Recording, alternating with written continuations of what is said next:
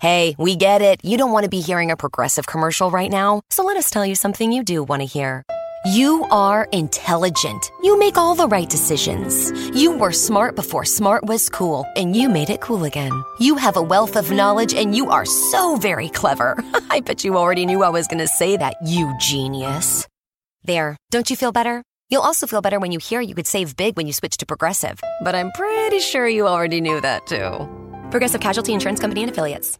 En Target, la salud de todos es nuestra máxima prioridad. Por eso requerimos que todos usen mascarilla o alguna otra cubierta en el rostro, además de dar mascarillas y guantes para proteger a nuestro equipo. Todos los días limpiamos las tiendas a profundidad, también los carritos y canastas después de cada uso. Recuerda que cuentas con nuestros servicios de compra fácil, sin contacto, como Drive Up y entrega el mismo día.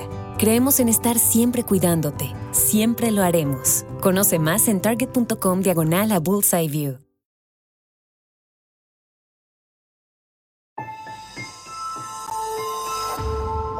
Durante años, se pensó que el Yeti vivía en los Himalayas.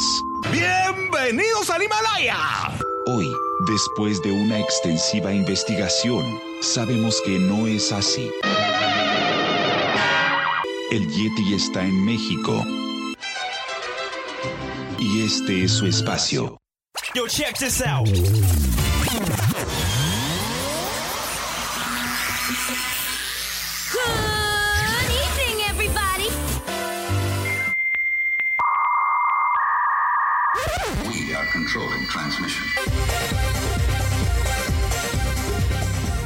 Estás escuchando la nueva temporada de La era del Yeti. Tecnología, Actualidad, arte, música, entretenimiento, sexualidad. Política. y mucho más. En este espacio, la era del Yeti.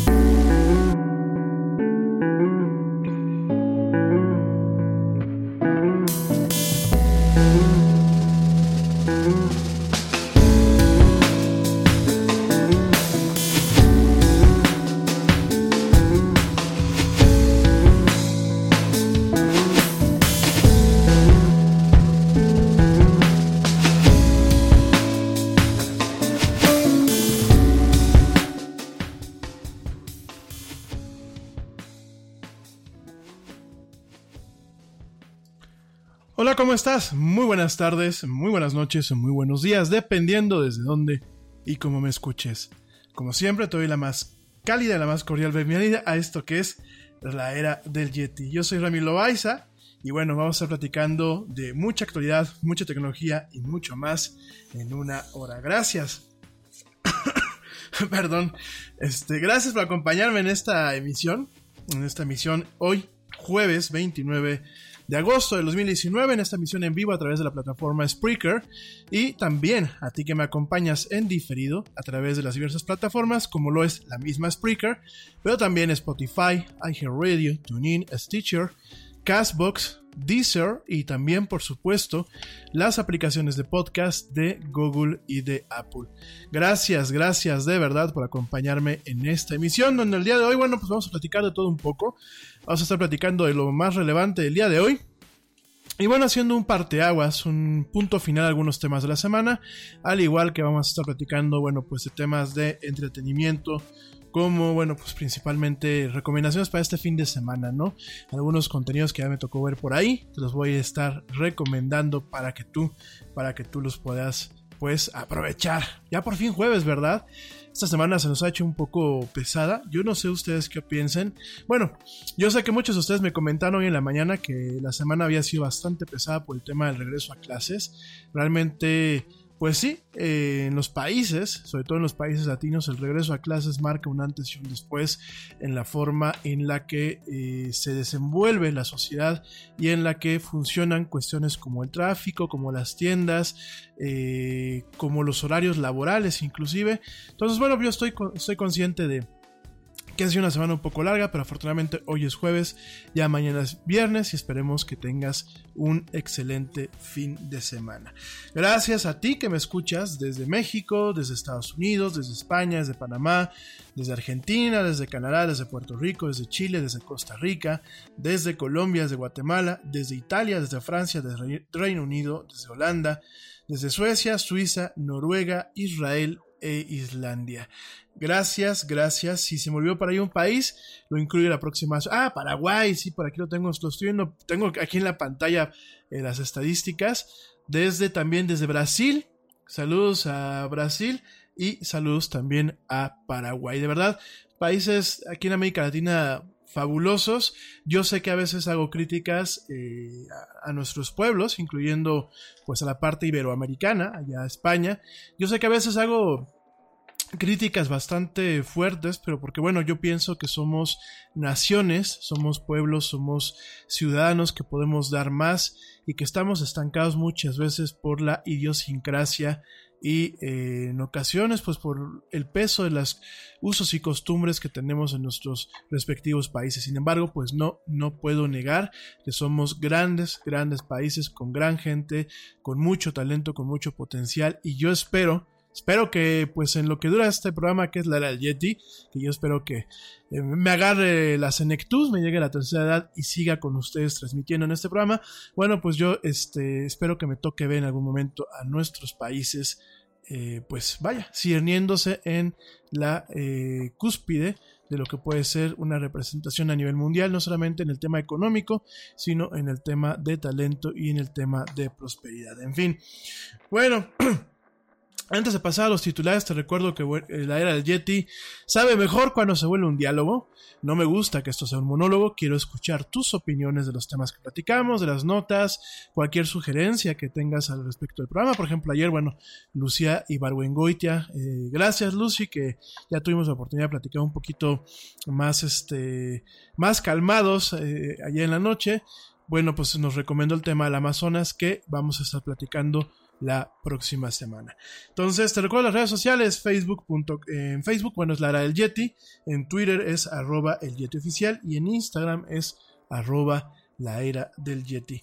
Me voy rápido a los titulares y después es un corte y ya entramos de lleno en esto que es la era del Yeti hoy jueves 29 de agosto.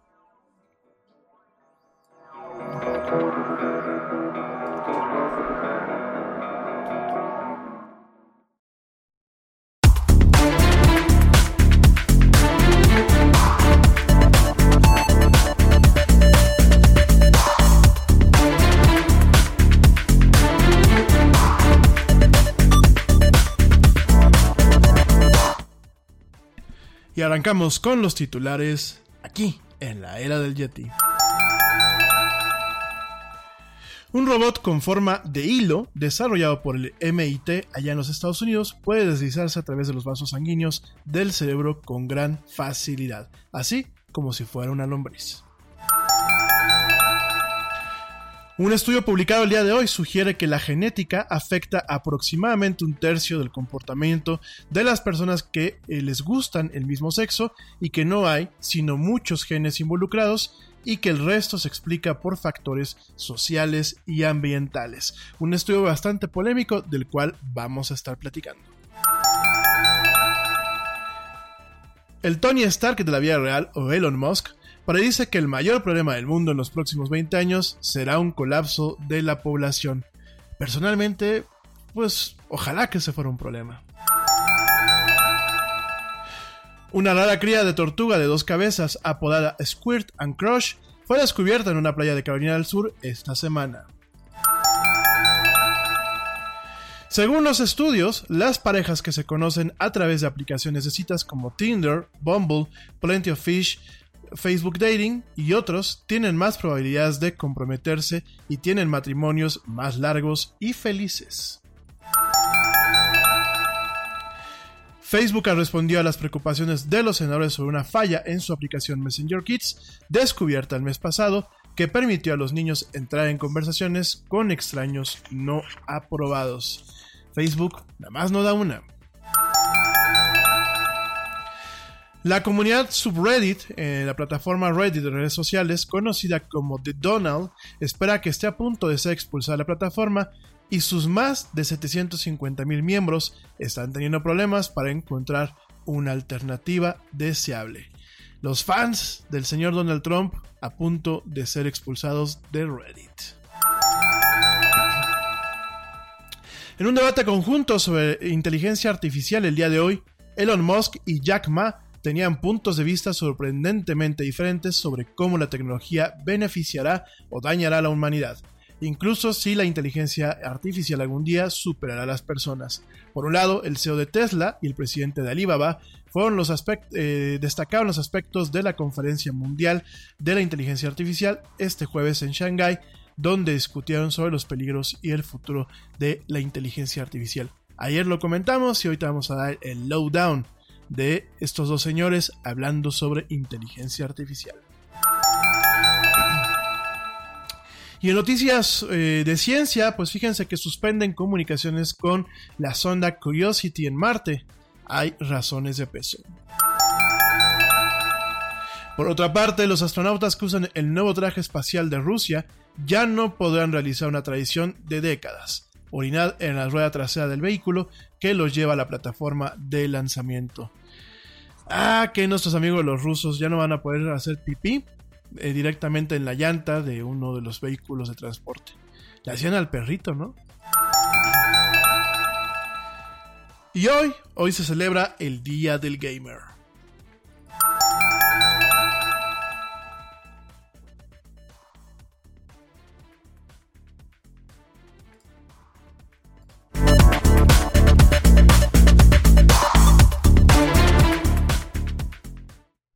La era del Yeti.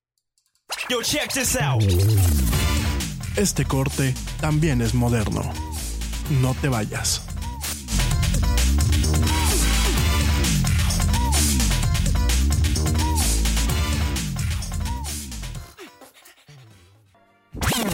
We are controlling transmission.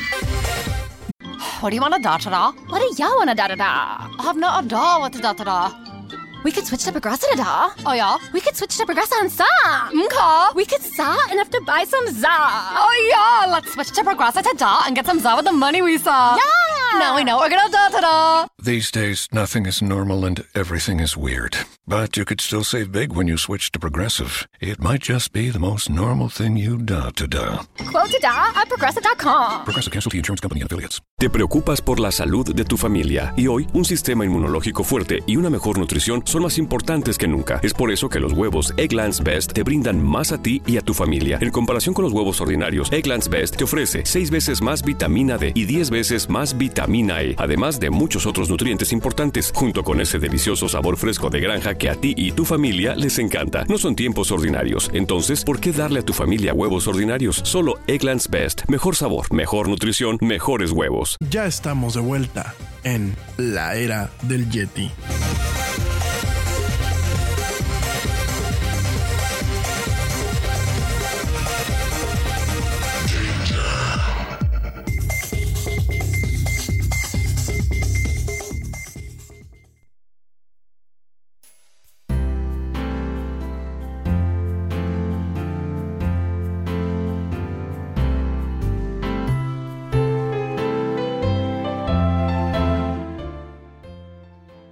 Gracias por seguir, gracias por seguir conmigo al aire. Seguimos en esto que es en la era del Yeti. Gracias a todos por sus comentarios. Me pregunta Carlos Sousa. Me dice que eh, por qué en el podcast ya no se escuchan los intermedios musicales.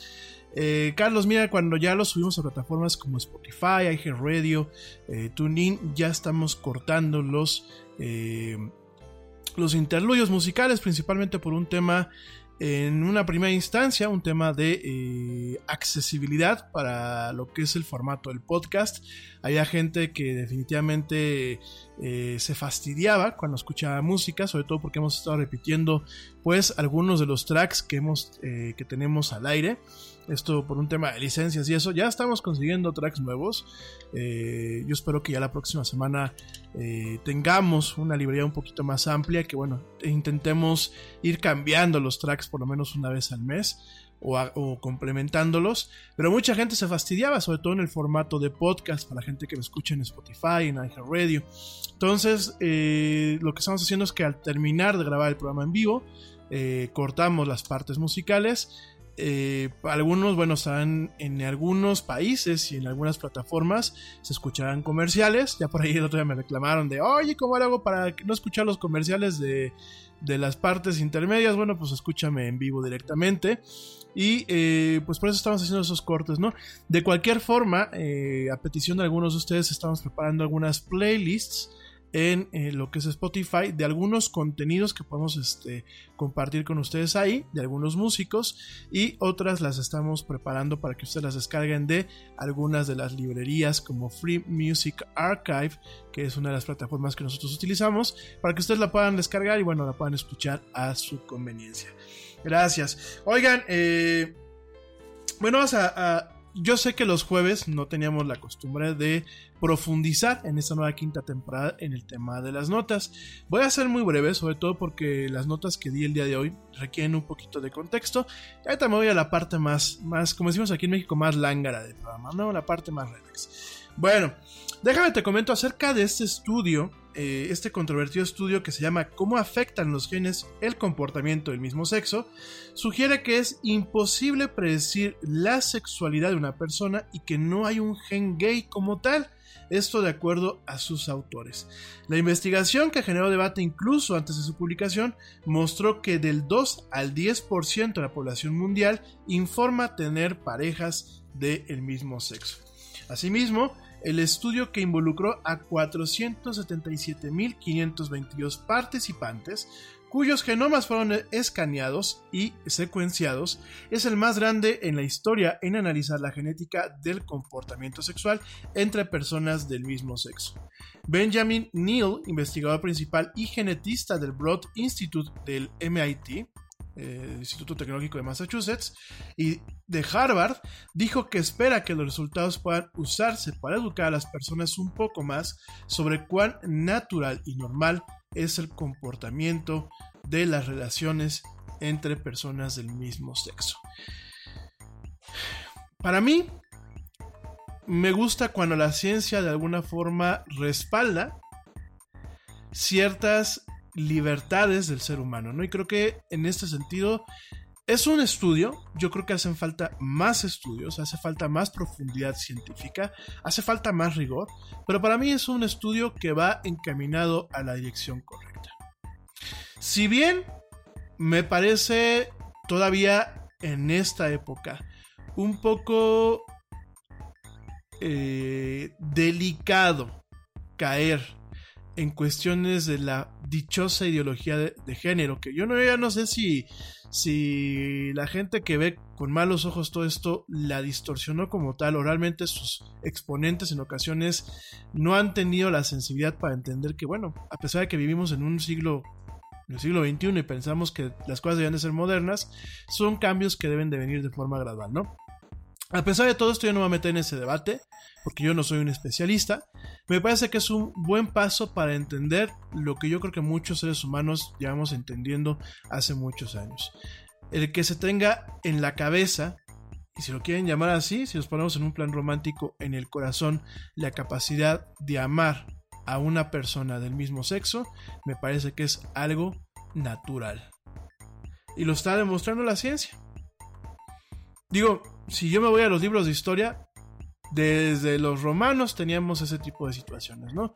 Si me voy a los libros de biología, hay varios casos de eh, homosexualidad entre los animales, porque el ser humano va a ser la excepción. Yo sé que este es un tema muy controvertido, mi programa no es para atacarlo, no solo, no yo, no yo solo, yo creo que tendría que estar conmigo aquí un especialista y sea bueno alguien que pues ya su versión, su versión de la contraparte, sencillamente para tener un debate abierto.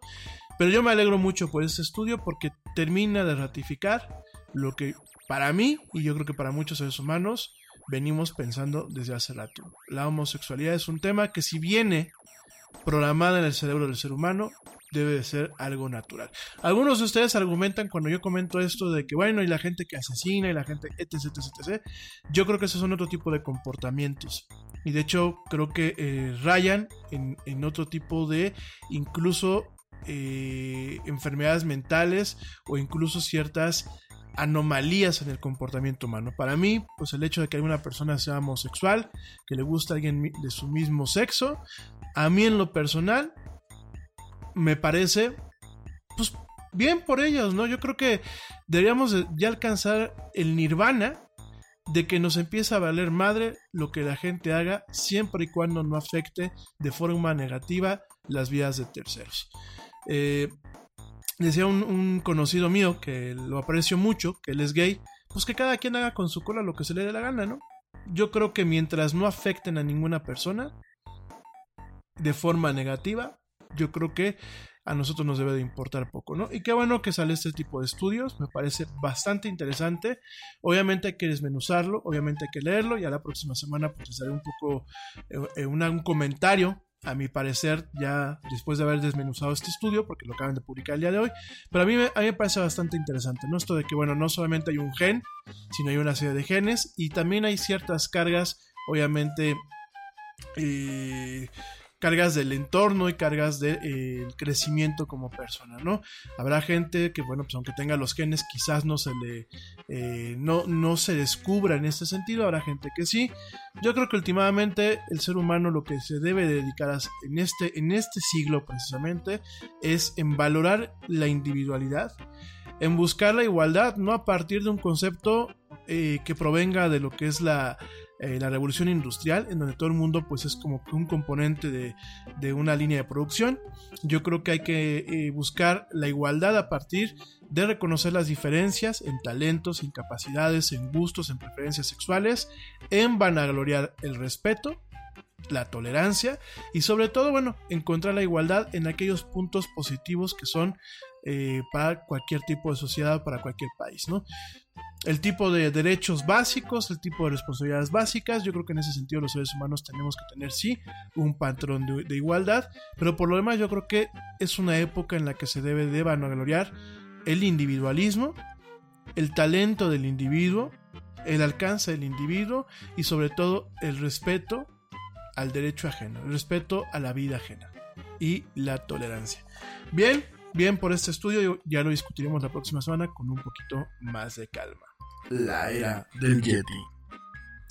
Y bueno, pues en China ya habíamos platicado que en Shanghái el día de hoy pues iban a estar el señor Elon Musk, alias Tony Stark de carne y hueso, con el señor Jack Ma, el dueño de Alibaba y de AliExpress y de todos estos, este conglomerado, iban a estar platicando de inteligencia artificial, ¿no?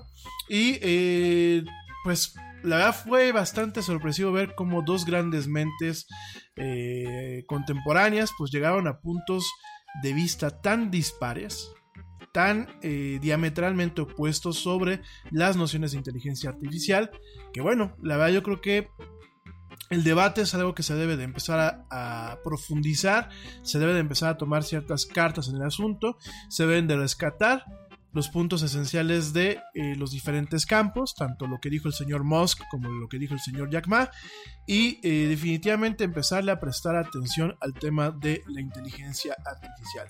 Específicamente en este evento, los dos ve- vehementemente sobre si las máquinas eventualmente serán más inteligentes que las personas. Estos son algunos de los aspectos más destacados de la discusión que tuvieron esas dos personas. Elon Musk dijo que la inteligencia artificial será mucho más inteligente que el humano, más inteligente. Propuso una solución. Si no podemos vencerlos, hay que unirse a ellos. Y citó su propia compañía de neurotecnología que se llama Neuralink, que comenzará a probar una interfaz computadora-cerebro e implantes de decodificación cerebral en humanos a partir del 2020. Elon Musk argumentó que los humanos ya en cierta medida somos cyborgs, o sea, somos organismos cibernéticos, eh, ya que estamos muy bien integrados con nuestros teléfonos y nuestras computadoras, señalando que el ancho de banda de comunicación de un teléfono aún es muy bajo. Por otro lado, el señor Jack Ma dijo que la inteligencia artificial algún día permitirá que las personas trabajen cuatro horas al día, tres días a la semana. Elon Musk estuvo de acuerdo diciendo que la inteligencia artificial hará que los trabajos sean inútiles. En lo que respecta al trabajo futuro, Elon Musk recomendó que las personas estudien ingeniería, realicen carreras que involucren la interacción de las personas o arte, señalando que aún así, eventualmente la inteligencia artificial lo hará simplemente eh, más rápido, más óptimo y que posiblemente termine escribiendo su propio software. Es decir, una inteligencia artificial que programe su pro- sus propias aplicaciones y sus propias herramientas, lo cual ya hay ciertos avances en ese campo, que bueno, te platicaré posteriormente. Por otro lado, bueno, pues Jack Ma también argumentó que las máquinas nunca controlarán a los humanos, ya que las computadoras podrían ser más inteligentes, pero los seres humanos son mucho más inteligentes. Del mismo modo, no estuvo de acuerdo con Elon Musk en que la inteligencia artificial es una amenaza o algo terrible y señaló que el mejor recurso en la Tierra no es la ropa, ni el petróleo, ni la electricidad, es el cerebro humano.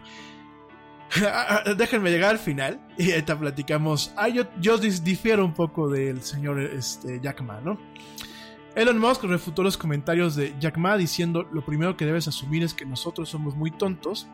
Bueno, ya el señor Musk eh, tocó ahí un punto y una fibra sensible y que definitivamente podemos hacer las cosas más inteligentes. eh, las máquinas po- podrán hacer las cosas más inteligentes que nosotros mismos.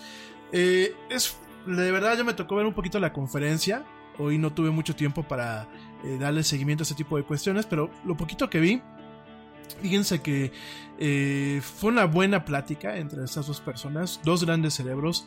Ambos tienen puntos de vista muy argumentados, muy fundamentados en- eh, a partir de pues, sus áreas de trabajo y de su expertise.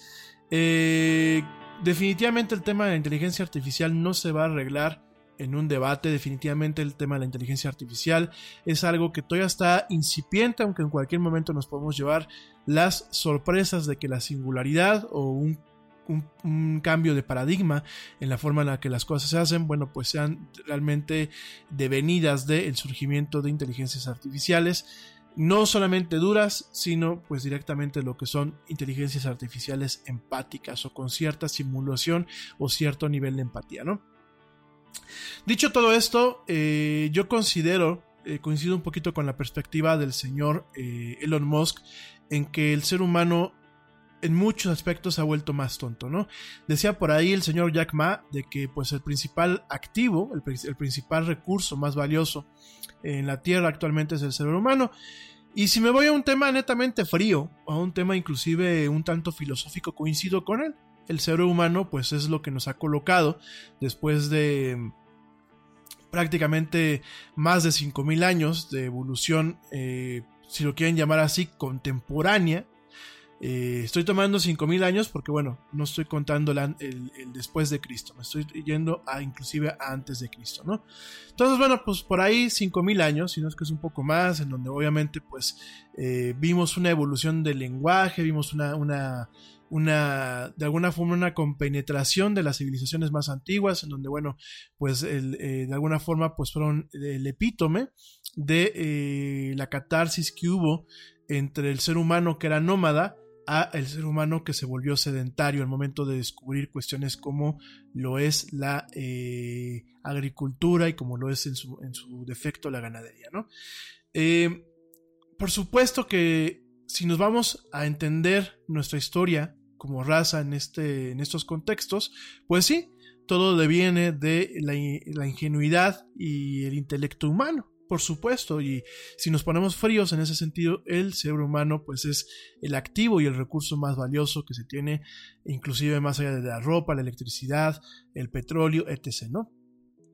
Sin embargo, y quizás eh, yo estoy ahorita un poco en, esta etapa medio impresionista, porque por un lado soy feliz por muchas cuestiones, pero soy medio barroco todavía por algunas cosas que me molestan, y dentro de mi periodo yeti barroco, o bueno, la salida de este periodo yeti barroco, pues todavía soy un poco escéptico de eh, lo que este siglo, de lo que el siglo XXI nos ha devenido, sobre todo en torno a las generaciones nuevas, ¿no? Vemos a gente que se tira, de, se cae, se cae de un edificio porque está haciendo yoga en los, eh, en, el, ¿cómo se llama? En el barandal, aquí en México, aquí en México fue un caso, ¿no? De una muchacha que se cayó porque le gustaba hacer yoga eh, directamente en el barandal de su terraza, de su, del quinto piso de su edificio, ¿no? Eh, y grabarlo, grabarlo y pasarlo por YouTube, ¿no? Tenemos este tema de los retos, que por cierto no di la nota, el lunes la voy a dar con calma, pero en Colombia se detectó un challenge, uno de estos retos idiotas, en donde a la gente menor de edad se le reta a tener sexo con gente que puede o no puede tener el VIH.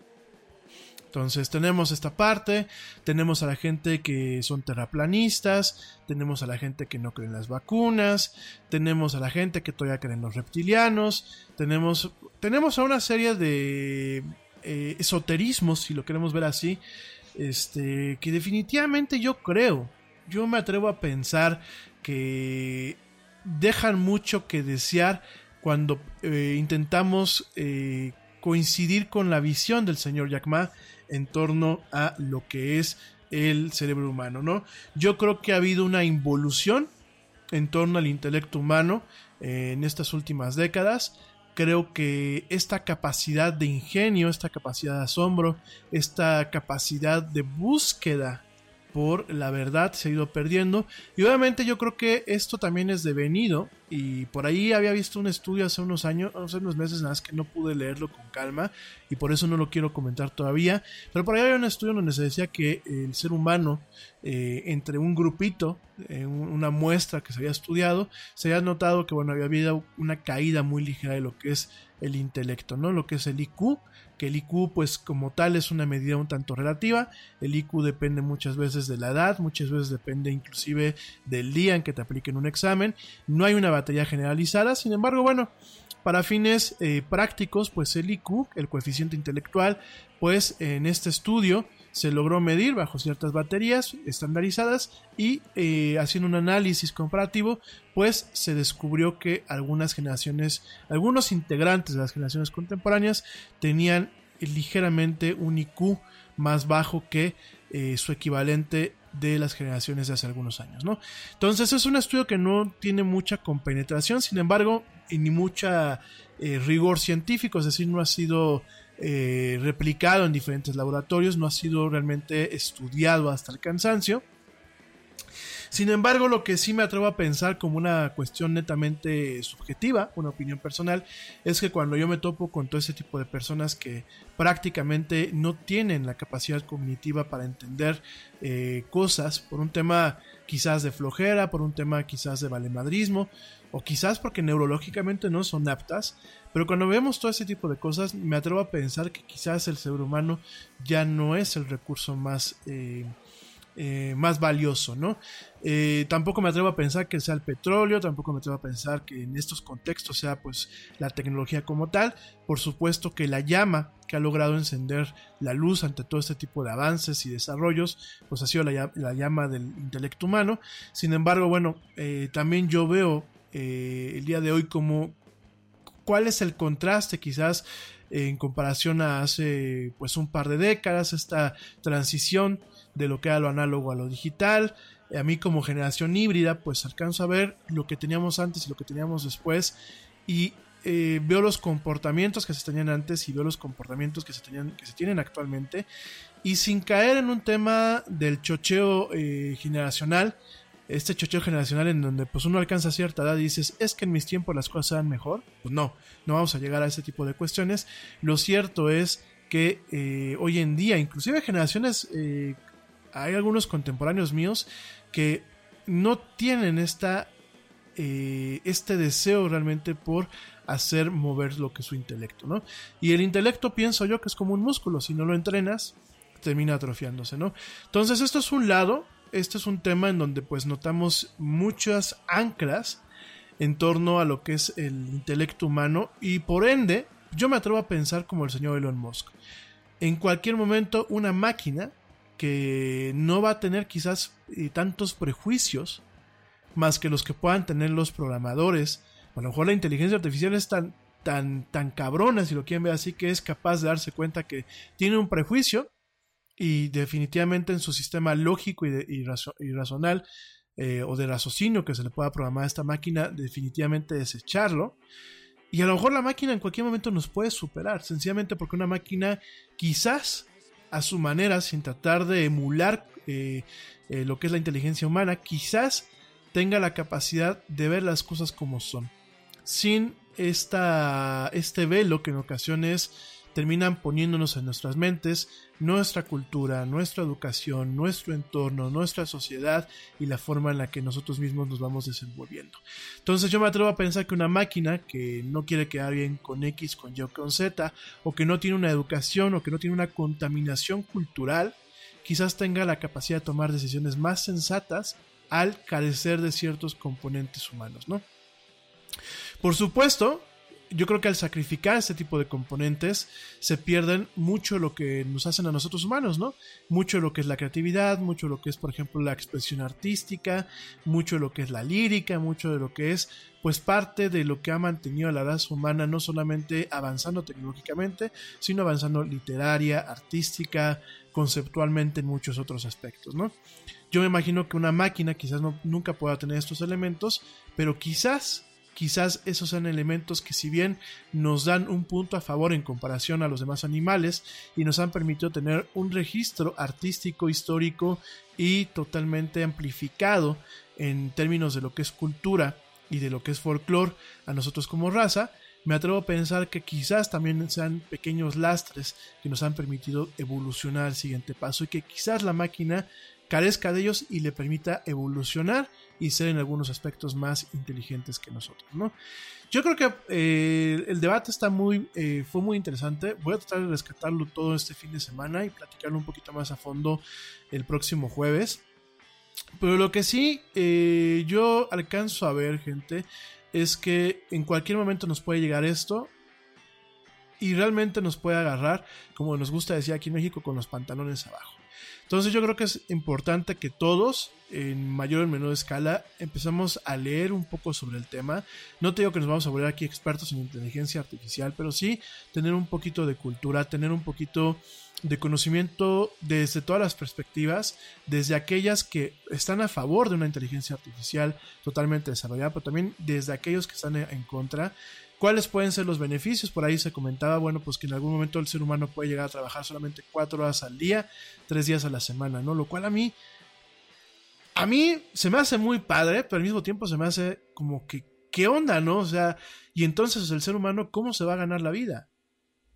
Y entonces el ser humano, ¿cómo va a evitar aburrirse? Porque también hay que recordar que el aburrimiento muchas veces es la madre de eh, los avances, ¿no? Cuando uno está aburrido, es cuando muchas veces uno termina creando grandes cosas. Y fíjate, nada más te lo voy a poner como contexto y, lo platicaremos en su momento más a fondo con, una especialista. Eh, muchos niños hoy en día no tienen eh, correctamente desarrollado su imaginación o su capacidad de creación y de resolución de problemas. ¿Por qué? Porque ya nos aburren. Porque están constantemente bombardeados por lo que son los diferentes medios. Porque mamá y papá o abuelito y abuelita para criarlos, pues directamente les sueltan las tablets, les, sueltan los teléfonos, les sueltan las consolas, que bueno, aquí quiero hacer un parteaguas, permítanme llegar en un momento a ese punto, pero principalmente les sueltan medios de consumo, es como los dulces. Muchos dulces le hacen daño a un niño. Y en el caso, en el caso muy particular del tema del consumo, cuando tú le das una tablet o un teléfono, muchos de los niños no juegan. Porque lo de menos es que jugaran, por ejemplo, un juego como Minecraft, en donde el juego les, permite ser creativos en la forma de qué van a construir, cómo lo van a construir, inclusive la forma de sobrevivir en el modo de sobrevivencia de, de Minecraft, ¿no? El problema es cuando solamente están consumiendo. Y yo me he dado cuenta que los abuelos y los papás del día de hoy están catalizando o, de alguna forma traduciendo lo que era el papel de niñera electrónica de la caja boba, que es la televisión de los años 60, 70 y 80, lo están trasladando a la tablet. Y la tablet que se ha vuelto pues una forma en la que los niños consumen principalmente videos en YouTube, principalmente ciertas aplicaciones poco interactivas y principalmente ciertos tipos de contenidos que en ocasiones no son altamente estimulantes para ellos. Por lo tanto, los niños se aburren. Ya que ya los niños ya, no se aburren y, por lo mismo han perdido la capacidad de crear, de resolver problemas y de realmente tener un tema del desarrollo del ingenio. Quise hacer un parteaguas con el tema de los juegos, que bueno, hoy se celebra el Día del Gamer, ahí tengo unos minutos más voy a platicar de eso. El tema eh, de un videojuego muchas veces, eh, ciertos tipos de juegos permiten que se desarrolle la creatividad al momento de que existen o pueden existir varias formas de, resolver un problema, ¿no? Hay ciertos juegos como eh, pongo un ejemplo, obviamente la línea Labo de Nintendo me parece que tiene esta parte eh, bastante interesante que bueno puede fomentar el que inclusive los niños sepan programar a través del uso de la Nintendo Switch y lo que es, son los juegos Labo. Pero también me atrevo a pensar, mi gente, que juegos, por ejemplo, como Zelda Breath of the Wild, que tienes varias formas de resolver ciertos problemas, eh, Inclusive juegos un poco más violentos como Hitman, eh, como Deus Ex, que tienes un escenario en donde tú puedes resolverlo de diferentes alcances, no solamente tirando balazos. Hay juegos que se pueden resolver sin disparar una sola arma. Eh, me parecen muy interesantes y que realmente fomentan a que eh, un niño pueda tener, bajo la guía correcta, bajo la guía de un adulto y de, una forma correcta, pueda tener capacidad de desarrollar lo que es el pensamiento lateral, lo que son técnicas de análisis, de raciocinio eh, eh, técnicas de observación y por supuesto pues técnicas de resolución de problemas, ¿no? Entonces, bueno, eh, dicho todo esto y lo quise poner como, como un tema contrastante, cuando vemos que tenemos este tipo de comportamientos, cuando vemos que tenemos este tipo de situaciones, pues yo no me extraña que el día de mañana pues una inteligencia artificial logra hacer cosas que los humanos ya no podamos hacer.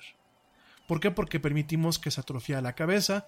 ¿Por qué? Porque caímos en prejuicios. ¿Por qué? Porque ya no nos gusta investigar, ya no nos gusta leer, ya no nos gusta eh, buscarnos, abrirnos el camino nosotros mismos.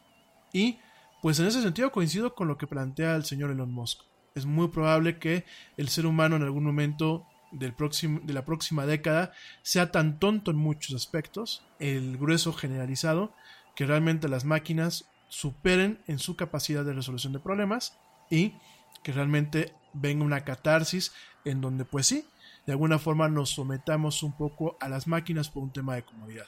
Por aquí me mandaron un comentario, me dicen que no lo pasa al aire, que si lo puedo platicar con, contigo eh, directamente en persona. Solamente va a ser comentario como tú me lo pides. Eh, efectivamente, mira, eh, cuando tocamos estos temas, porque me dice que eh, la visión eh, es bastante negativa, ¿no? Pero me dice, es que pone ejemplos. Mira, yo, un ejemplo muy claro es, publican un artículo, un artículo sobre todo de temas políticos, no lo leen y ya están comentando. Y no es un desdén por leer, es porque no, ya la gente no quiere leer. Las plataformas de video se volvieron sumamente atractivas para el tema del marketing porque la gente no lee. Un blog, que en ocasiones pues un blog tú lo escribías y a lo mejor te escribes hojas y hojas y hojas, hay gente que ya no las quiere leer. Y si tú me dices es que yo sí leo, pues sí, tú, eh, buena parte del auditorio de la era Yeti, un servidor, nos gusta leer. desafortunadamente somos una excepción a la regla. Hay mucha gente que no lee ni las instrucciones, gente.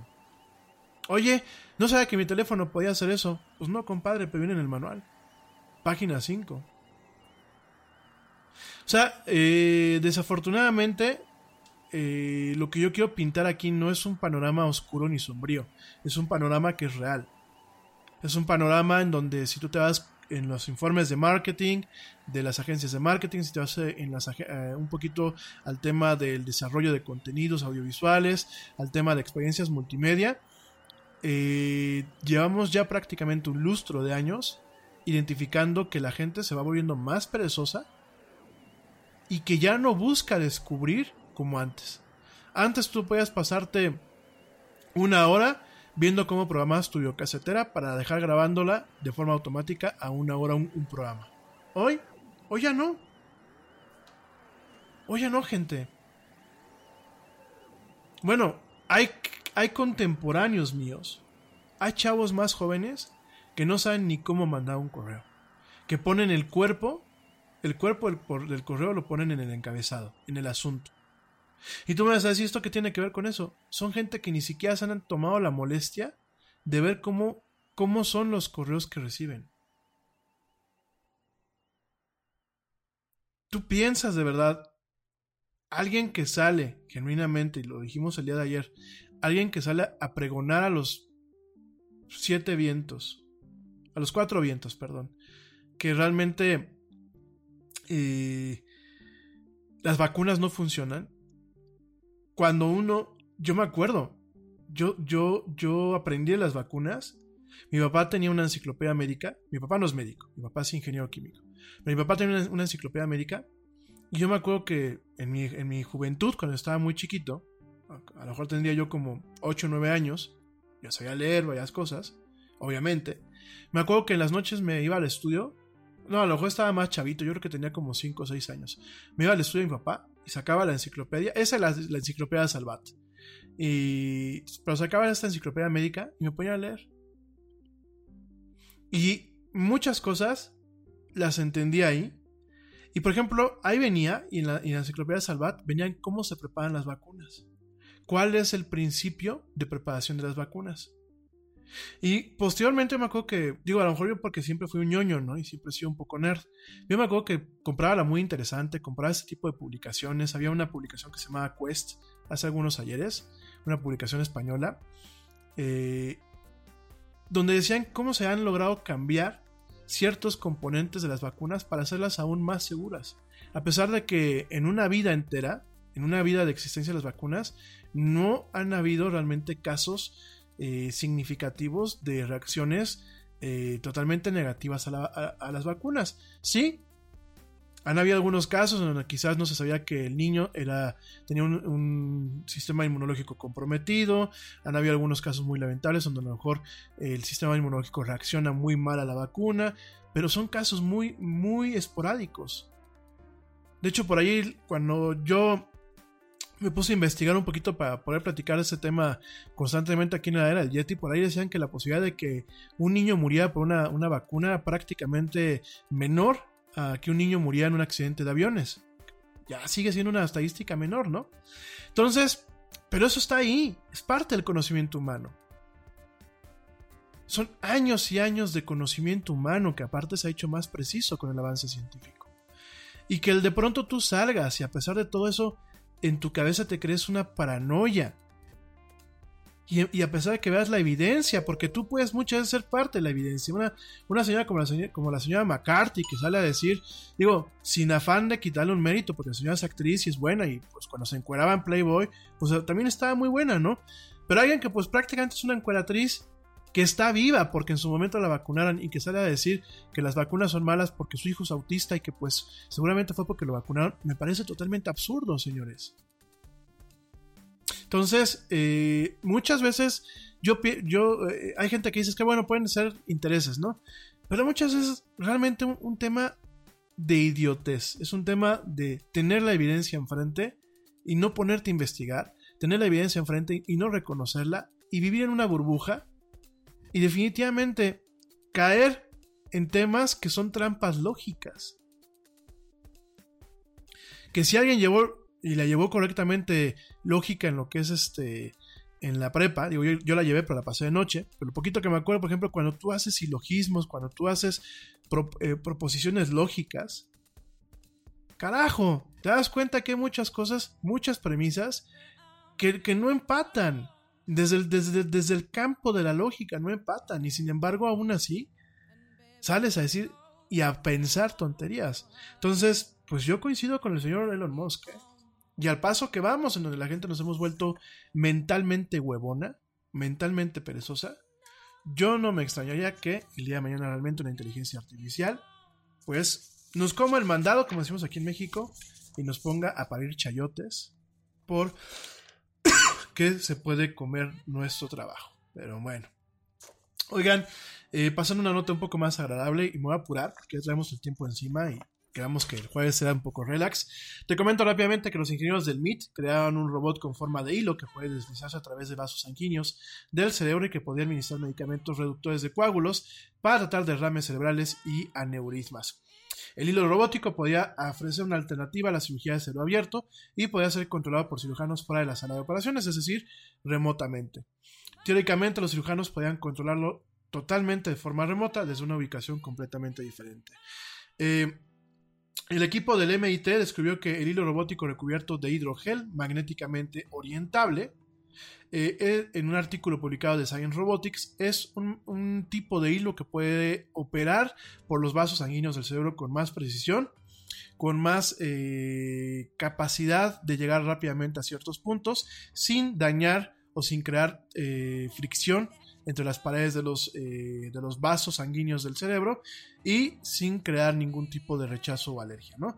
El núcleo del hilo está hecho de aleación de níquel, titanio, que es flexible y elástico, luego está cubierto con una pasta de goma o tinta, que está incrustada con partículas magnéticas, luego se cubre con un hidrogel, lo que hace que el cable sea liso y sin fricción y el producto final se puede controlar directamente con imanes. Además, bueno, se plantean el que el núcleo pueda traer cámaras, pueda traer eh, ciertos conductos para administración de medicamentos o bien pueda traer incluso hasta fibras ópticas para poder transmitir láser y poder quemar inclusive hasta cierto tipo de tumores, ¿no? Así están las cosas con el MIT con este eh, pequeño robot, bastante interesante, la verdad a mí me, eh, les voy a compartir el video en las redes sociales. Y bueno, me voy rapidísimamente a un corte, les juro que no me tardo, te recuerdo mis redes sociales, facebook.com, diagonal la era del Yeti, o sencillamente en el buscador búscame como la era del Yeti, en Twitter me encuentro como arroba el Yeti oficial y en Instagram me encuentro como arroba la era del Yeti. No me tardo nada, ya vuelvo, no te desconectes, estamos escuchando esto que es la era del Yeti.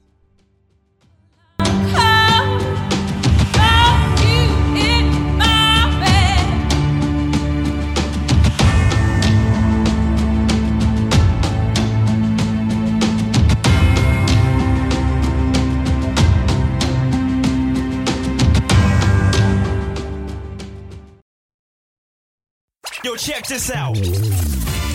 Este corte también es moderno. No te vayas.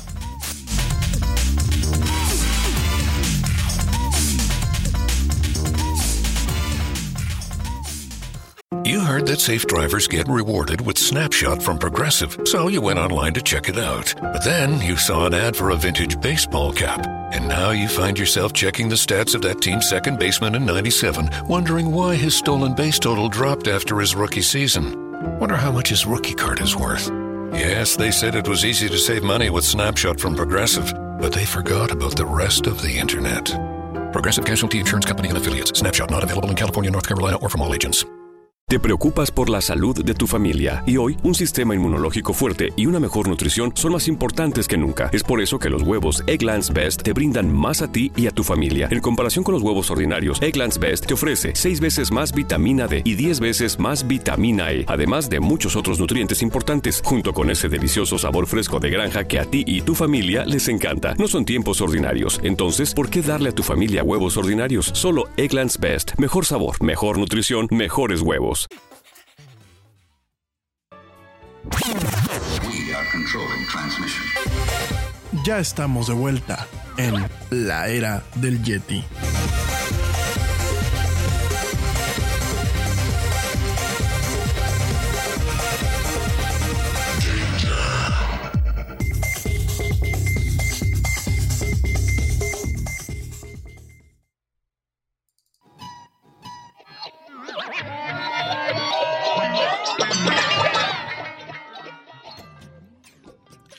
Pues ya estamos de vuelta en esto que es la era del Yeti. Mil gracias a la gente que me sigue escuchando.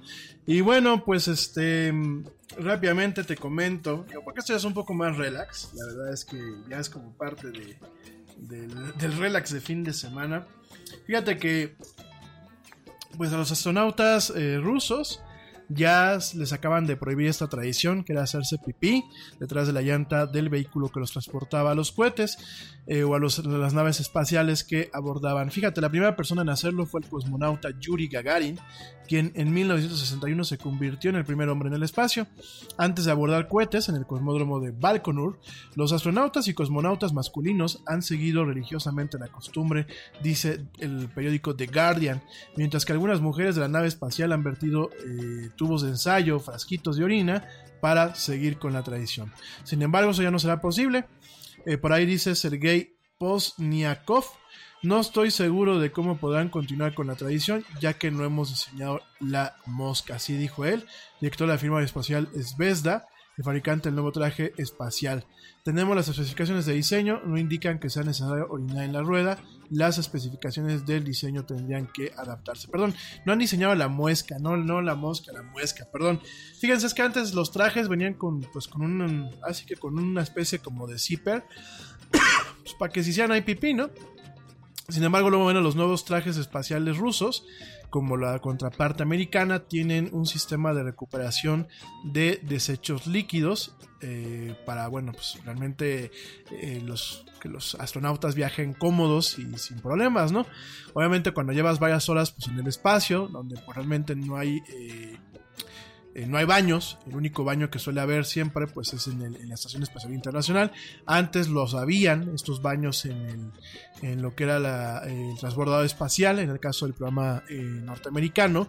Sin embargo, bueno, pues con esta, ya sabemos que el transbordador espacial dejó de volar hace muchos años y las nuevas cápsulas, eh, tanto de SpaceX como de las diversas empresas, así como la cápsula Soyuz, que es la que se sigue utilizando al día de hoy para eh, mandar provisiones y astronautas a la Estación Espacial Internacional, pues no tienen baño. Entonces, ¿qué haces? Pues bueno, pues te haces directamente en lo que es el traje espacial, ¿no? En el caso de los astronautas norteamericanos, una temporada llevaron un pañal, ahora ciertos trajes cuentan con un mecanismo, con un mecanismo especial para el tema de recolección de ciertos sólidos y ciertos eh, líquidos, y el traje ruso, el nuevo traje ruso también tiene este tipo de sistemas para recolectar este tipo de elementos, ¿no? Seguramente yo me atrevo a pensar, yo me atrevo a pensar que seguramente pues los astronautas eh, rusos harán lo mismo que las astronautas, ¿no? Llevarse un frasquito y echárselo a la llanta, ¿no? Pero qué curioso, ¿no? La única que le gusta, bueno, la única que en su momento se hacía pipí atrás de la llanta de los coches era mi perrita Rania, ¿no? No sé que los astronautas también lo hacían, pero bueno, los astronautas rusos. Pero bueno, son, son costumbres, ¿no? Yo creo que es eso como en el teatro que te dicen rómpete, un- rómpete un brazo, rómpete una pierna por el, el tema de la buena suerte, ni hablar. La era del Yeti. Oigan, pues eh, hoy es el día del gamer. Hoy es el día eh, pues, aparentemente internacional del gamer. Eh, el gamer es una palabra muy, muy interesante, ¿no?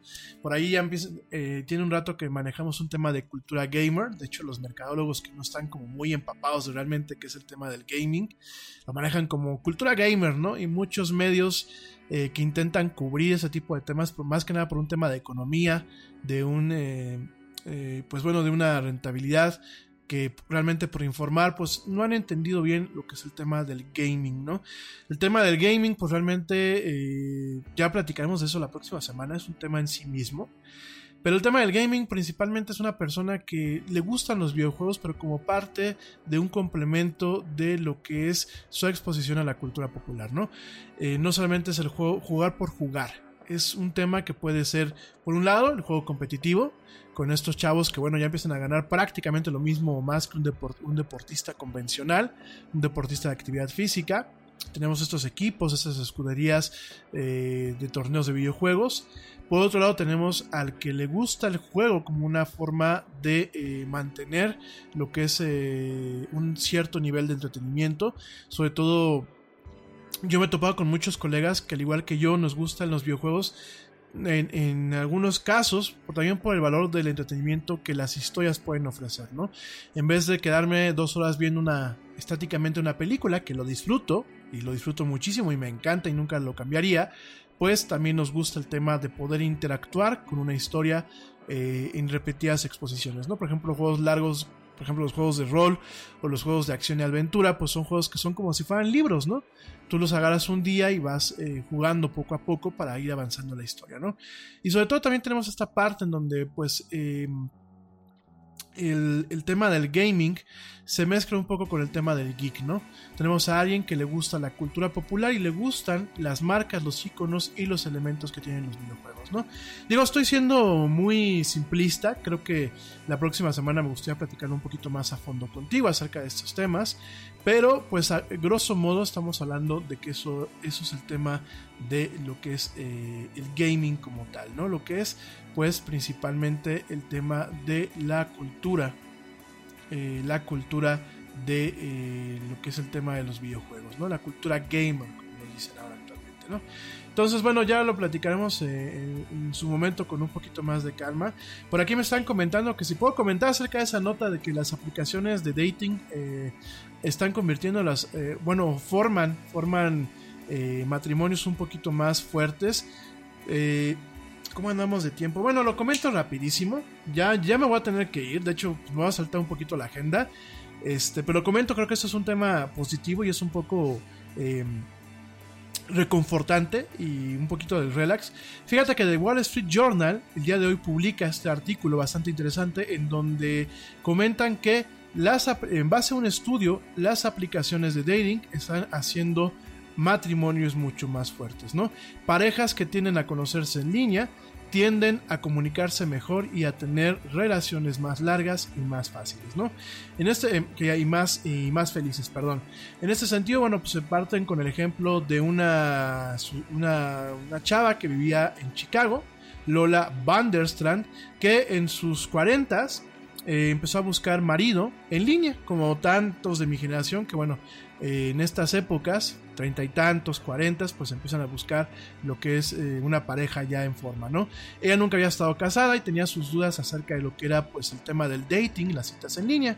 El sitio que ella eh, escogió, que se llama match.com, en un principio no le pareció, sin embargo, bueno, la señorita Vanderstrand rápidamente se dio cuenta que eh, lo que es el dating en línea, lo que es las citas en líneas, la estaba haciendo o la estaba forzando a ser honesta acerca de quién era y de lo que ella buscaba. Ella también se permitió a ser más directa en determinar si un hombre eh, con el que el sistema hiciera match era material de, eh, para casarse con él, ¿no? Ella no sentía ningún tipo de timidez al preguntar eh, preguntas como qué tipo de compromiso estás buscando, qué tipo de relación, qué pasó en tus relaciones pasadas, qué quieres de tu vida. Eh, preguntas que en ocasiones no se hacen cuando tú tienes una cita persona a persona, por no crear un entorno incómodo, pero que sí se prestan más cuando tú tienes una comunicación indirecta, como lo puedes a través de un chat de eh, las diferentes plataformas, ¿no? Entonces, eventualmente, bueno, pues esta muchacha conectó con el señor William Vanderstrand. Y bueno, eso invirtió en muchas horas platicando en el teléfono antes de poderse ver en persona. En su momento, después de nueve meses de estar saliendo, él se propuso y se casaron eh, directamente en una región de, eh, de la campiña eh, inglesa allá en el Reino Unido, ¿no? Aquí en la era del Yeti hemos criticado varias veces, y como muchos analistas hemos criticado el tema del dating, eh, algunos eh, piensan que, bueno, pues eh, se consigue un, o se crea un mercado de carne en torno a lo que es el romance ofreciendo demasiada alternativa y demasiadas tentaciones para realmente estar siempre buscando a alguien mejor.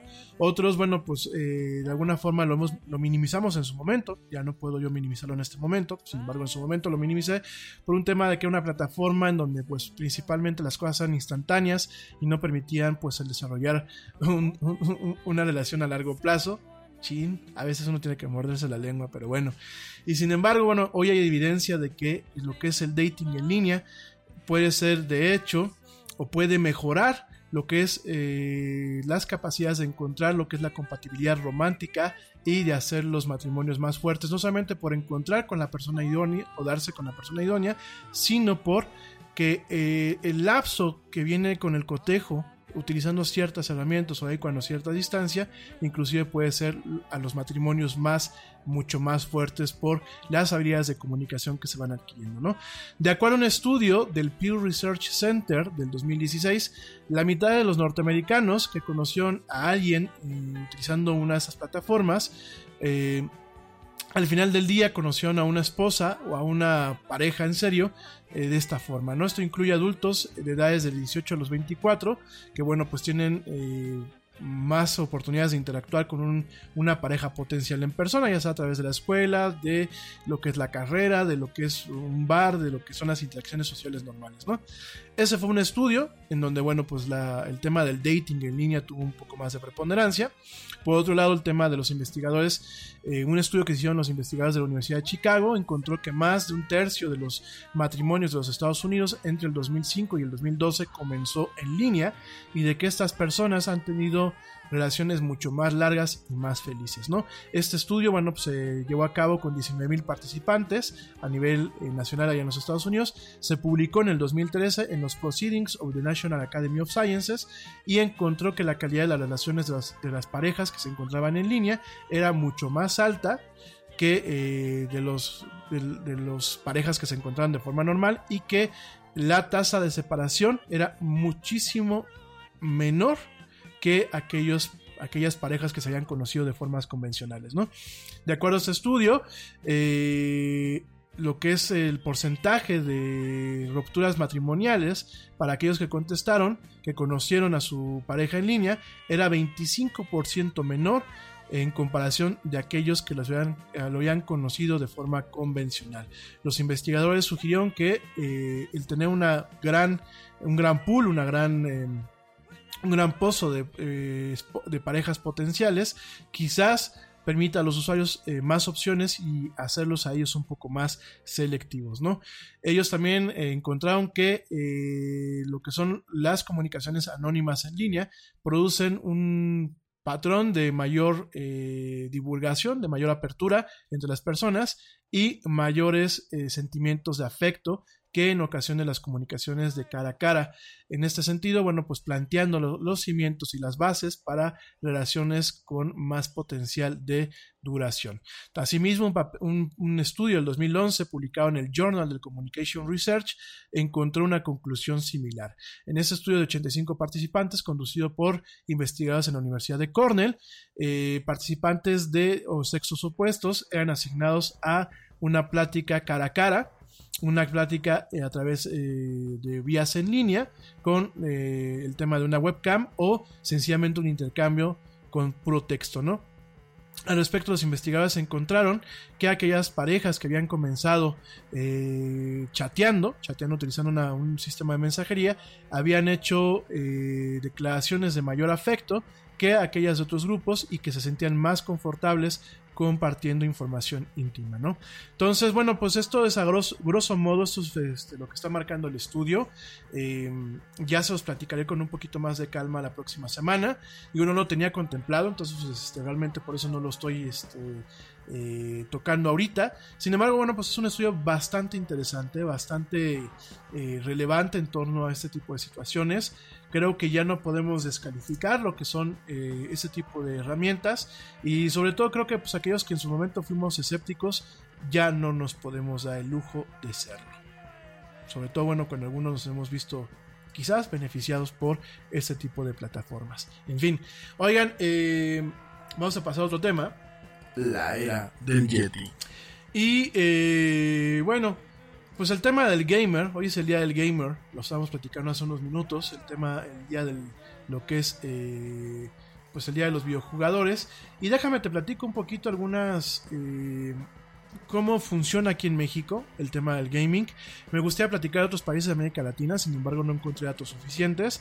Pero bueno, en México se cuenta con un estudio de The Competitive Intelligence Unit, este de CIU, aquí en México en donde más de 68.7 millones consumen videojuegos 68.7 millones de personas en este país consumen videojuegos, lo que representa ingresos anuales de hasta 27 mil millones de pesos y a nivel mundial este año podría finalizar con un aproximado de 152 mil 100 millones de dólares, ¿no?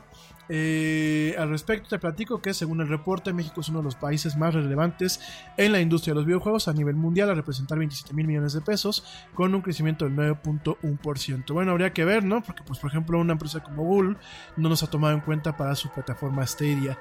¿Cuáles son los videojuegos que más se consumen en México? Todo parece indicar que nuestro país es pambolero, puesto que los juegos de fútbol son los más populares entre gamers mexicanos. Digo, pues a mí personalmente los juegos de fútbol y eso no me gustan, pero cada quien. Y al respecto, en este estudio, eh, los juegos más populares son FIFA o Pro Evolution Soccer, de acuerdo a este estudio, ¿no?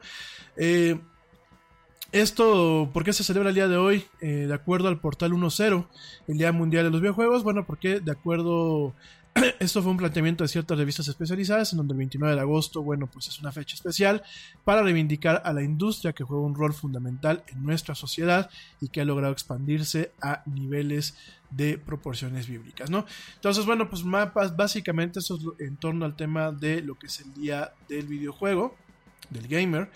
Y bueno, iba a platicarte un poquito del cierre del tema de las guerras del streaming. Eh, realmente, bueno, lo que se viene es un panorama bastante interesante. En el caso de Disney, me parece que realmente puede llegar a destronar a Netflix y puede, pues de alguna forma, pagar los sueños de Apple. Sobre todo porque Apple no va a tener mucho contenido cuando se lance Apple TV Plus. Entonces, este, tenemos este tema, esto por ese lado. Por el otro tenemos, eh, pues bueno, una cuestión también al respecto de, eh, pues, el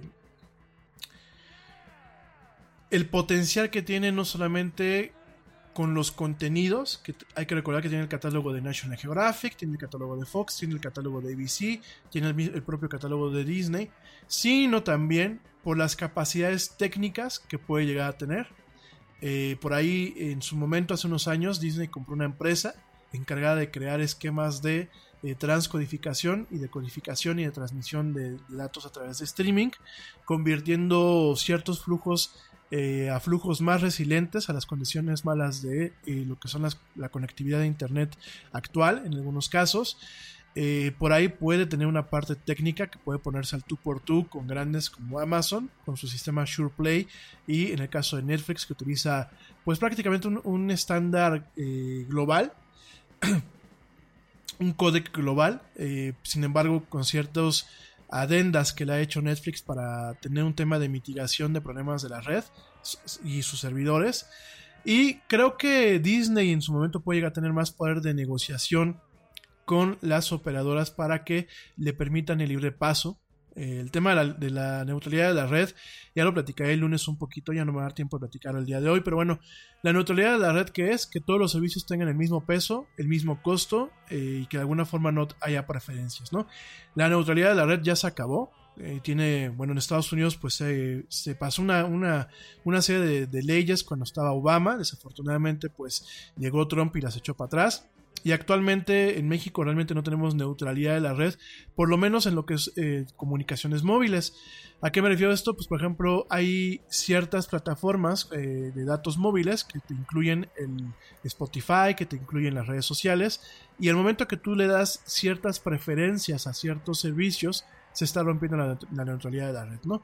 En este caso, aquellas empresas que puedan tener un convenio con eh, con Disney o que puedan pertenecer a una cablera, como en el caso de Warner Media, pues pueden beneficiar a sus servicios en comparación a otras. Es decir, si tú quieres ver Netflix en alta definición, vas a tener que pagar una lana eh, al mes, pero ya viene incluido eh, Disney Plus si tú quieres verlo directamente, ¿no? Entonces ahí tenemos este, este tema y tenemos otra parte que puede ser un poco más peleaguda, ¿no? La parte en donde un conglomerado como Disney, como Warner Media, puede volver los paquetes de televisión de paga y en algún momento pueden volver los servicios de streaming sumamente costosos. ¿Por qué? Porque la competencia se ha ido acabando. Es decir, en el momento que estas corporaciones se van volviendo megacorporaciones y van comprando productoras, van comprando contenidos, van comprando derechos, van, van comprando formatos, van creciendo ahorita hablamos de varios monstruos en Estados Unidos y a nivel mundial. ¿Qué pasa? Pues tú antes podías agarrar como cablera, vamos a pensar Sky. Yo antes como Sky podía agarrar y negociar, pues si tú Disney no me das un buen precio, no te contrato. Y total, yo tengo en mi plataforma Fox, tengo en mi plataforma Discovery Channel, tengo en mi plataforma otros contenidos. ¿Qué pasa? Pues ahora Disney es dueña de Fox. Entonces Disney va a agarrar y me va a decir, no, tú ya no solamente estás eh, negociando por los paquetes de Disney Channel o por los paquetes derivados de ABC, vas a negociar también por Fox. ¿Te parece bien? ¿No te parece? Te quito todos los paquetes, ¿no? Y pueden poner en situaciones muy peliagudas a la televisión de paga. Punto número uno. Punto número dos, pueden hacer que la televisión eh, abierta también pierda esta capacidad de negociación y nos topemos con malos contenidos, ¿no?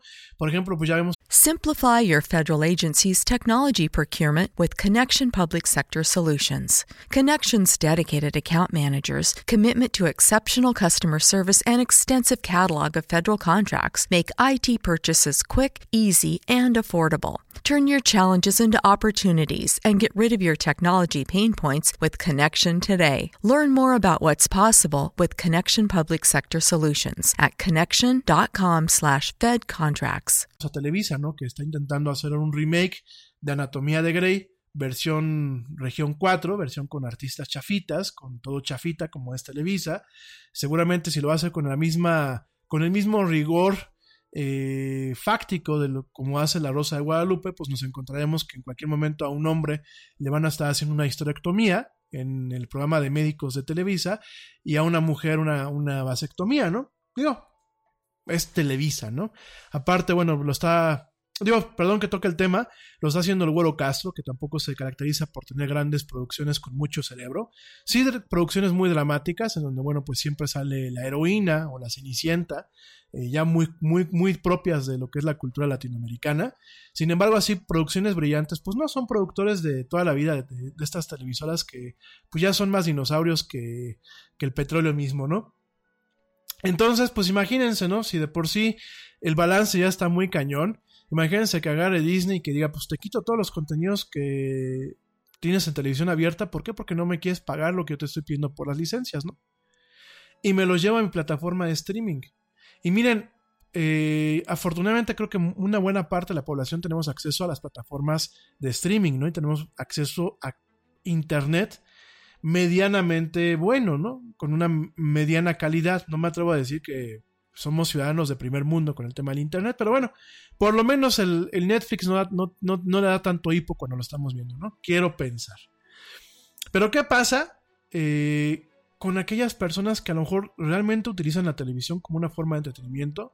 De algunas comunidades en donde lo único que llega es la, la onda electromagnética y que de pronto se, queden, se vayan quedando con estos contenidos sin estos contenidos, perdón, y que se tengan que chutar las porquerías que hacemos en nuestros respectivos países, ¿no?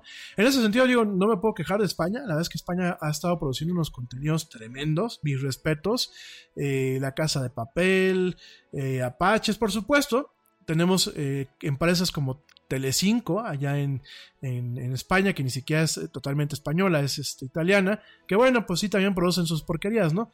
Pero por ejemplo, una, empresa como Antena 3, pues creo que ha, estado produciendo muy buenas series, ¿no? Inclusive El Barco, ¿no? Que ahorita está aquí en la casa del Yeti se han puesto a verla, El Barco, que es una producción de sci-fi hecha por este el mismo creador de, de La Casa de Papel, eh, ahí te digo cómo se llama, que se me fue, Alex Piña, Alex Piña que pues es el, el creador de, Alex Pina, perdón, Pina, no Piña, Alex Pina, que es el creador de El Barco y La Casa de Papel. Entonces, este, Los Hombres de Paco, El Embarcadero, bueno, ha tenido de todo un poco, ¿no?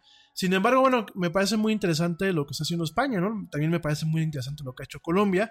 Los demás países, pues estamos un poquito aquí en Iberoamérica en las mismas, haciendo porquerías o eh, copiando formatos, ¿no?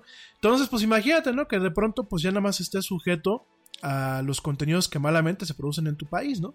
Entonces, esto puede ser una realidad, suena muy alarmista, pero el, poder que se le está dando a Disney al momento de estas fusiones, el poder que se le está dando al momento que está planteando fuertemente una plataforma en línea y que de alguna forma puede trascender a cualquier tipo de negociación con las televisiones de paga y las televisiones abiertas, lo ponen en una, en una posición muy ventajosa a Disney, a Warner Media y a las demás cadenas para realmente el día de mañana dejar encueradas a las, a las televisoras que tenían las licencias de sus contenidos, que tenían sus, ya fueran los sus enlatados o, tu- o tuviesen sus formatos, y realmente poner en jaque a estas empresas, ¿no?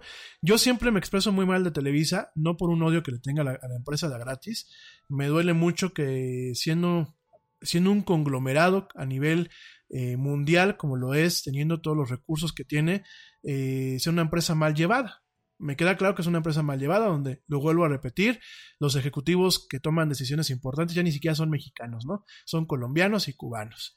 No tengo ningún problema contra ni con los colombianos ni los cubanos, pero es como si yo me fuera como director general de RSN o de Caracol o de cualquiera de las empresas allá abajo y van a decir, oye, pues ¿por qué no podemos tener a, a alguien? No que sea más capaz, porque yo me atrevo a pensar que la gente que contratan son capaces, pero alguien que realmente conozca la cultura. Porque nació en Colombia, porque nació en Miami, porque nació en Cuba, porque nació en Argentina, porque nació en España, porque nació en México. Ponen a gente a programar que toda la vida han vivido en Miami. Ustedes me dirán, pues que se hablan de la cultura mexicana, ¿no? Pero bueno, entonces ese es mi coraje y la verdad yo, eh, a pesar de que siempre voy a ser muy crítico y siempre los voy a ver con muy malos ojos a las dos televisoras que tenemos aquí grandes, a las dos televisoras privadas. Por aquí me dicen multimedios, pues sí, pero multimedios no pinta. E imagen, televisión, pues es como un mal chiste. Los este, Vázquez Raña tuvieron un- una oportunidad de oro al momento de tener una televisora y la verdad parece taller de hojalatería. Entre eso y sus series de importación, que pues todas son turcas y brasileñas, bueno, pues qué te puedo decir, ¿no?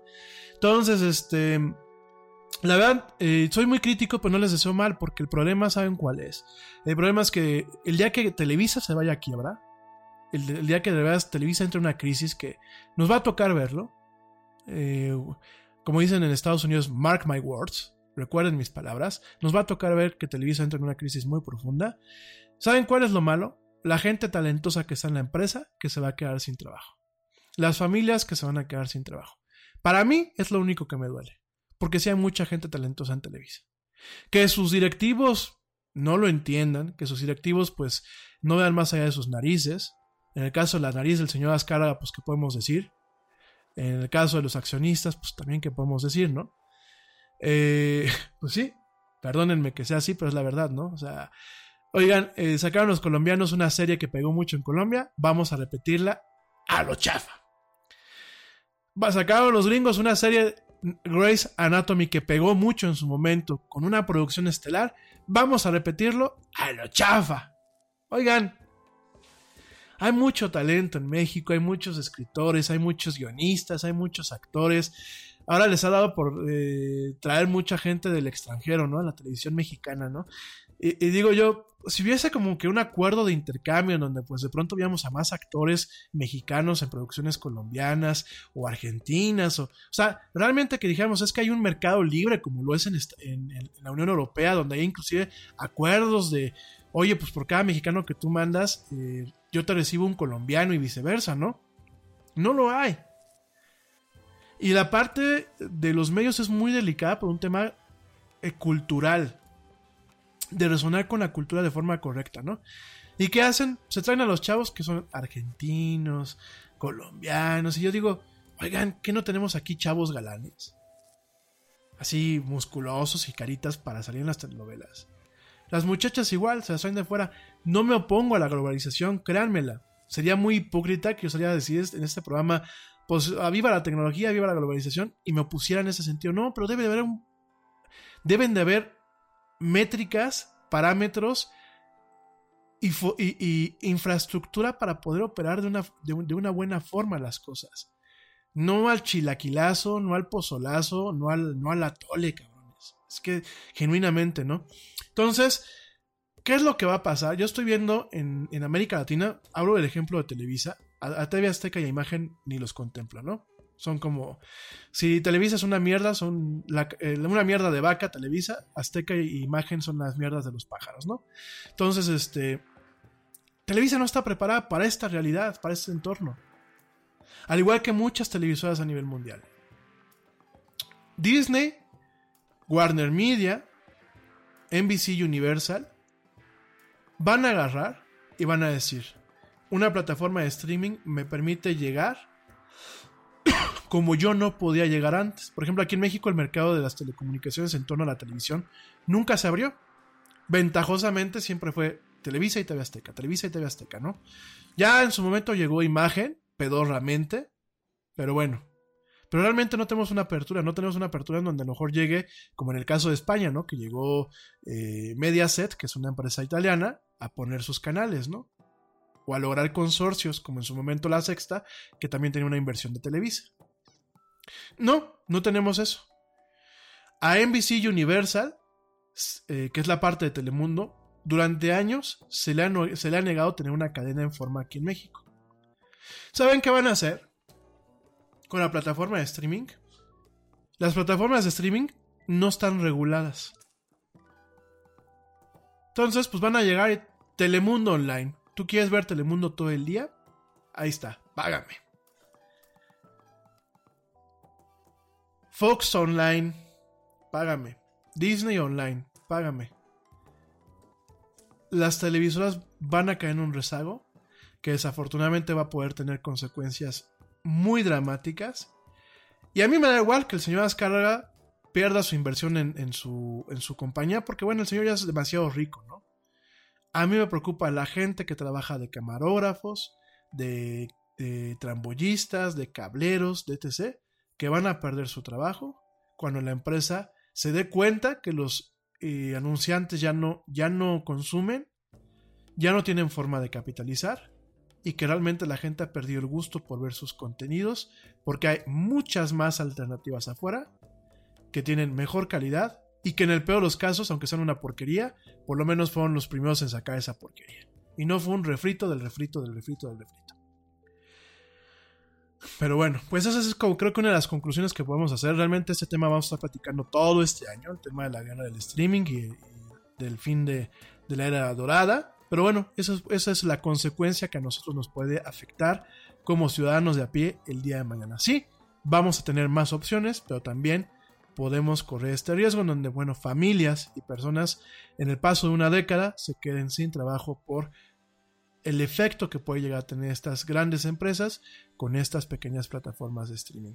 En fin, mi gente, llevo una hora y media, ya sé que es jueves, pero ya me voy. Recomendaciones para este fin de semana muy rápidos. Dos, eh, dos cuestiones del recuerdo, de la nostalgia. Rocco's Modern Life y eh, Invasor Sim, que están en Netflix. De Rocco ya platicaré la próxima semana. Tenemos una serie, eh, una película muy polémica, sobre todo por un cambio que hay en la película. Eh, es una película que rescata mucho lo que es el, tema de la esencia original de esta caricatura de, Nickelodeon, pero la película es una crítica a la sociedad moderna y es también al mismo tiempo una alegoría al comportamiento de la sociedad moderna. Hay un cambio en un personaje que mucha gente lo vio mal, yo lo veo bien y el próximo lunes lo voy a platicar con un poquito más de calma. Vale mucho la pena que la vean, está entretenida, no es la serie que uno ve, pero ni a la que crecí, con la que crecimos muchos, pero vale la pena. El doblaje, como se los dije en su momento, es prácticamente el mismo. Invasor Sim, eh, Into the Florpus, muy interesante, no deja de ser este humor escatológico y un poco surrealista de lo que es el Invasor Sim. Este personaje hecho por John M. Que salió en Estados Unidos. Es una película muy entretenida, es una película en donde vemos una catarsis de los personajes. vemos inclusive ciertas resoluciones eh, felices a ciertos aspectos de lo que es esta emblemática serie. Y eh, si te gustó Invasor Sim, la película no te la puedes perder. Muy, muy entretenida. Esta es la segunda parte de Hero Mask, esta serie que te platiqué a principios de año en Netflix, que bueno, pues es una mezcla entre eh, CSI, Fringe, Los Expedientes Secretos X y Criminal Minds, con un toque de anime y un toque futurista. Vale mucho la pena la serie, es un poquito lenta al principio, pero la segunda temporada que se está lanzando está bastante entretenida, te la recomiendo. De anime te sigo también recomendando eh, Samurai 7, la están pasando en Netflix. Es una, una un, digámoslo así, un remake futurista o un remake sci-fi de los siete samuráis de eh, este señor, este, ¿cómo se llama este señor, este director? Eh, espérenme un segundo que les digo. Eh, eh, eh, de Akira Kurosawa. De hecho, el anime es como una especie de, de recuento. Samurai 7. Es, es, es, es, producida por Gonzo, esta casa de animación bastante interesante, y está basada en el filme de 1954 de Kira Kurosawa, Seven Samurai, ¿no? Es, está muy bien, eh, tiene una animación muy buena, Gonzo tiene animación bastante interesante, eh, de alguna forma pues tenemos este tema futurista, con mechas y con naves, pero es un, si lo quieren ver así, es como un, recuento de lo que es pues el tema de... Eh, eh, la película de Kurosawa, ¿no? También en, Crunchyroll tenemos, ya se los dije, Doctor Stone. Cada capítulo me, parece más interesante la serie. Y también Fire Force, me gustaron mucho. En Netflix, este... Eh, por aquí me dicen Stranger Things, ya la recomendé. No la hemos discutido, pero ya la recomendé. Y quien no la haya visto, véanla, al igual que La Casa de Papel. Y en tema de videojuegos, pues fíjense que me descargué de. Permita que te digo cómo se llama. De Outer Wilds, así se llama el juego. Me descargué de Outer Wilds, además de que sigo jugando. Este. Sigo jugando. Eh, Zelda Breath of, eh, Breath of eh, the Wild. Ya quiero de alguna forma completar el juego, o sea, tener todo completo en el juego y, y vencer a Ganon. Pero de vez en cuando he tenido tiempitos y, he estado jugando Outer Wilds, de Outer Wilds, que bueno, pues está hecho por Anapurna Interactive. Y fíjense que es un juegazo, juegazo, ¿eh? está disponible de forma gratuita en lo que es el servicio Xbox Game Pass. Pues está disponible también en diversas plataformas, Xbox One, eh, Windows, Macintosh y Linux. Eh, es un juego muy interesante. No me gusta quizás mucho el diseño de arte. Eh, lo siento como de esos primeros juegos en 3D eh, de hace algunas épocas, o un poquito como un juego como de la PlayStation o de la PlayStation original o de la Xbox original. los gráficos no son, vaya, no son quizás los mejores, pero el juego es como muy... Es como muy interesante, es como, como que tiene muchos enigmas. De hecho, bueno, el, el juego en su momento ganó el Seumas McNally Grand Prize en excelencia en el diseño en el, 2000, en los, en el Festival de Juegos Independientes del 2015. Eh, realmente es un juego bastante eh, interesante en donde eh, tú eres un extraterrestre que pues estás como en un campamento, si lo quieres ver así, es como entre sueño y como entre sci-fi, ¿no? Es un, eres un, extraterrestre que estás en un campamento, que vas a tener tu primer vuelo solo, en una nave espacial. Después de tocar una estatua, eh, el jugador, o sea, tú descubres que estás, estás atrapado en un, en un bucle, en un bucle de tiempo que dura 22 minutos. Este bucle se resetea eh, cuando te mueres o cuando el sol explota en una supernova, ¿no? Para poder resolver este misterio, bueno, pues el jugador, o sea, eres tú, empiezas a explorar el sistema solar, descubriendo ciertos artefactos y ruinas eh, dejados por una raza avanzada, que en su momento ya ha colonizado el, sistema, y que, eh, bueno, pues directamente se está buscando una anomalía cuántica que, pues de alguna forma tiene el poder de acabar con la entropía de lo que es el Sol y lo que conlleva pues a una supernova, ¿no? Es un juego a mí la dirección de arte no me gustó mucho. Y, se me hace un poquito raro eso de que partes de la premisa de que estás en un planeta con una civilización que todo lo basa como que en la madera y como si fueras en un campamento de verano tipo gringo, así con tus cabañitas y todo. Sin embargo, el juego es muy emblemático, es difícil. O sea, yo me acuerdo que los primeros minutos era así de, ya choqué en mi nave, ya me caí, ya me perdí, ya me quemé por allí en un momento me logré aterrizar en un, en un cometa por azares del destino, así que como el burro que tocó la flauta. Y cuando me di cuenta, el cometa ya me había dejado a mí fuera de mi nave y pues hacía la deriva hasta que pues me quemó el sol, ¿no? Así que quema mucho el sol. Entonces, este... Eh, el juego está interesante. Es un juego con mucha historia y ya lo platicaremos en, la próxima semana. Es un juego basado en...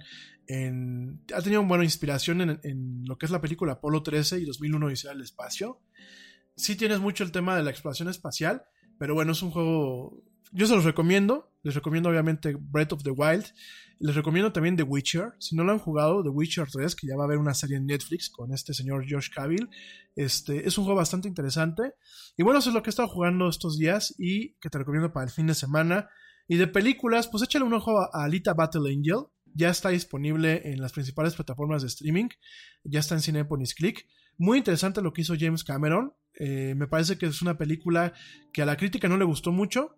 Habrá que verla eh, con calma, pero igual te la recomiendo. Y también, si quieres ver un poquito de cine, de buen cine, aunque en su momento no fuera considerado así, está la versión definitiva del director de Blade Runner eh, en Netflix. Véanlo, vale mucho la pena ver las actuaciones de Harrison Ford y la versión definitiva de lo que Ridley Scott quiso en su momento. En fin, mi gente, ya me voy.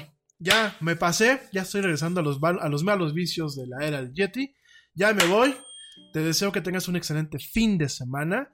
Te mando un fuerte abrazo donde quiera que tú estés. Gracias por acompañarme hasta este punto del programa. Si me estás escuchando en vivo, si me estás escuchando en diferido, te deseo que tengas un excelente día, una excelente tarde, una excelente noche, dependiendo desde dónde y cómo me hayas escuchado.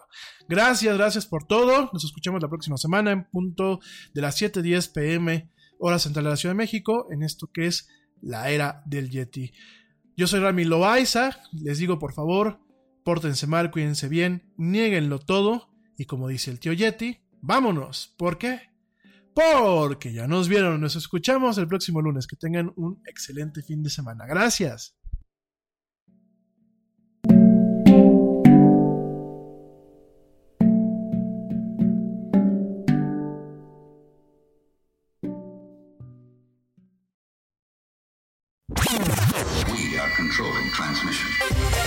Ya estamos de vuelta en la era del Yeti.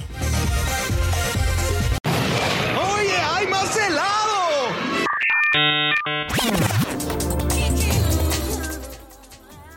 Que la actualidad no te deje helado.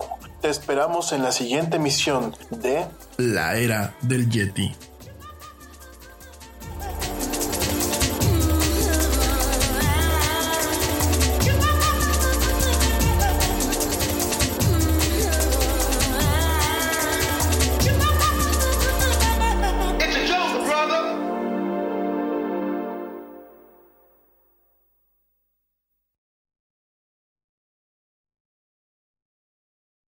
Progressive presents an interview with your upstairs neighbor. My name's Barry. I live right above you. I don't host parties, I host after parties.